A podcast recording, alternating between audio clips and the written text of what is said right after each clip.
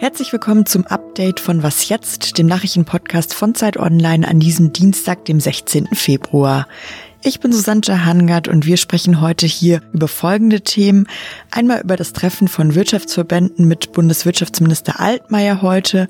Es geht um eine neue Studie zur Luftqualität und um ein Urteil zu den Kundusangriffen. Der Redaktionsschluss für diesen Podcast ist 16 Uhr. Ein Papier mit 20 Punkten, das hat heute Morgen die deutsche Industrie vorgelegt. In diesen 20 Punkten geht es darum, wie man die Pandemie in Deutschland noch besser in den Griff bekommen könnte, so dass dann auch die Industrie selbst besser planen kann.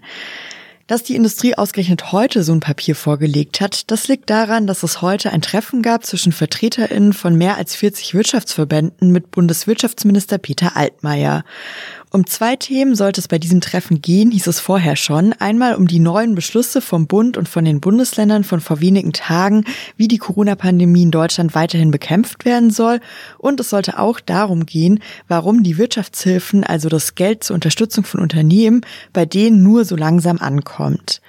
Heute Mittag dann wurden Ergebnisse von diesem Treffen verkündet. Peter Altmaier sagte, Das erste ist, dass ähm, wir uns darüber einig sind, dass wir im Vorfeld der nächsten Ministerpräsidentenkonferenz eine gemeinsame Position äh, mit äh, Empfehlungen vom Standpunkt der Wirtschaft erarbeiten wollen. Ja, und diese Vorschläge für eine Öffnungsstrategie sollen dann pünktlich zu den nächsten Beratungen von Bund und Ländern ausgearbeitet werden, die am 3. März stattfinden. Es gab auch noch andere Punkte, auf die sich Altmaier und die VertreterInnen von den Wirtschaftsverbänden geeinigt haben. Das eine ist einmal, dass es auch für große Konzerne jetzt sogenannte Überbrückungshilfen, also auch finanzielle Unterstützung geben soll. Dafür gab es bisher eine Obergrenze, die wird jetzt wegfallen. Und für Firmen, die bisher noch gar keine Hilfe bekommen haben, weil die irgendwie durchs Raster gefallen sind, soll jetzt ein Härtefall voraufgesetzt werden. Wie das denn alles im Detail aussehen soll, das will Altmaier jetzt mit dem Finanzministerium klären. Ich habe es gerade schon kurz angesprochen. Das andere Thema bei diesem Treffen war, warum es eigentlich so lange dauert, bis die finanzielle Hilfe bei den Unternehmen ankommt.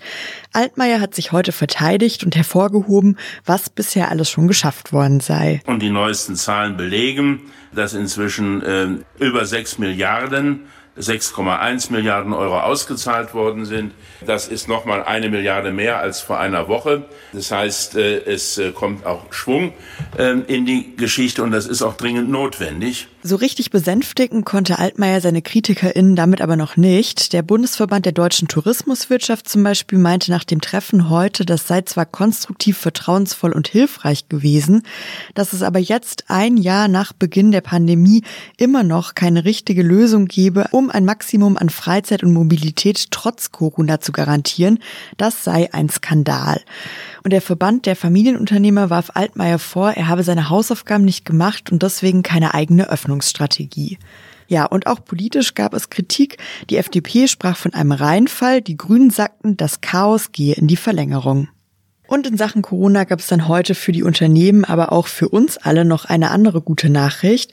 Bundesgesundheitsminister Jens Spahn hat nämlich angekündigt, dass es ab dem 1. März schon viel mehr Corona-Schnelltests geben soll.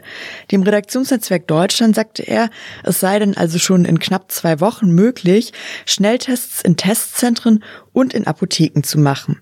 Und die werden dann auch noch kostenlos sein, weil der Bund die Kosten dafür übernehmen will. Und wir machen weiter mit guten Nachrichten heute. Unsere Luft in Deutschland ist sauberer geworden. Bundesumweltministerin Svenja Schulze hat heute neue Daten zur Luftqualität vorgestellt von den Bundesländern und dem Umweltbundesamt. Diese Analysen beziehen sich auf Daten aus dem vergangenen Jahr aus 2020 und sie zeigen, dass die Belastung mit Stickstoffdioxid in deutschen Städten stark abgenommen hat. Stickstoffdioxid ist für uns extrem gesundheitsschädlich, deshalb gibt es dafür erlaubte Grenzwerte und nur in ganz wenigen Städten wurden diese durchschnittlich erlaubten Grenzwerte im vergangenen Jahr überschritten. Genauer erklärt hat das heute Bundesumweltministerin Schulze. Im Jahr 2018 überschritten noch 57 Städte den Grenzwert für Stickstoffdioxid. Und seither ist es gelungen, die Situation in großen Schritten zu verbessern. Im letzten Jahr ging die Belastung weiter deutlich zurück. Ähm, Stand heute konnten nur zwei Städte den Grenzwert für NO2 nicht einhalten. Das sind Hamburg und München. Kein Wunder, könnte man sich jetzt ja vielleicht denken. Wir waren ja letztes Jahr auch alle fast nur zu Hause.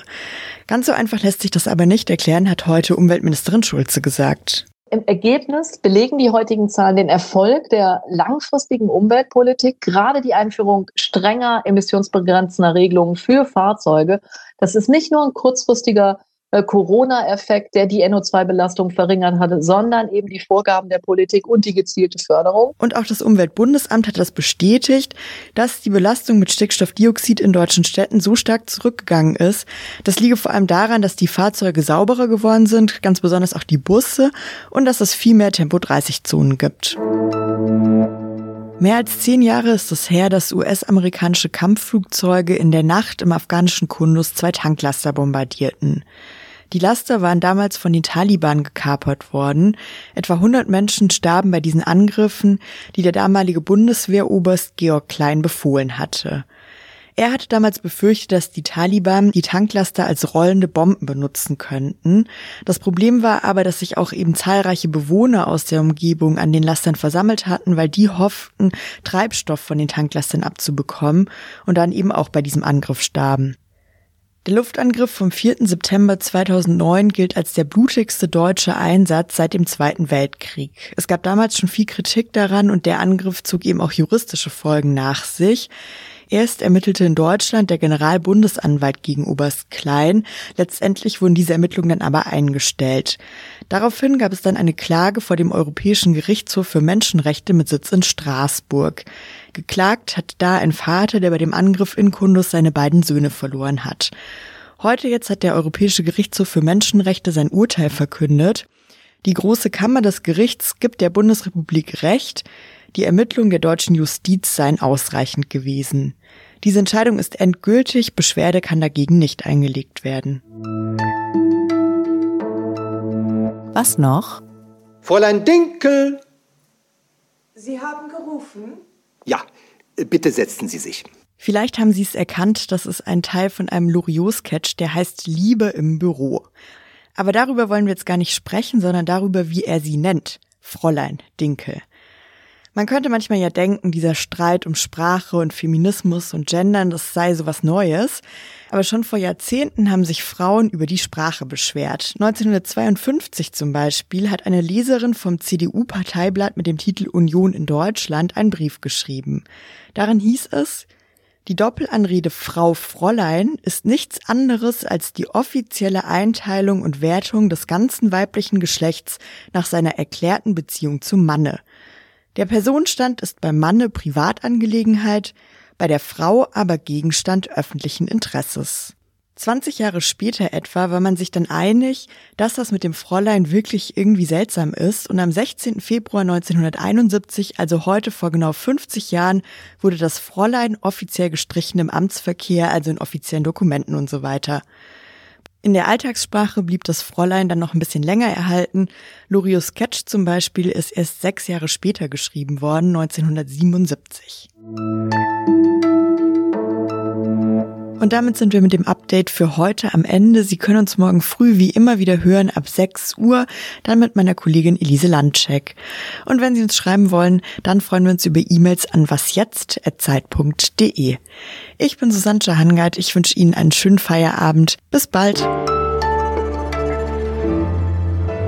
15 Jahre. Sie sind sehr freundlich, Herr Melzer. Sagen Sie Karl-Heinz zu mir.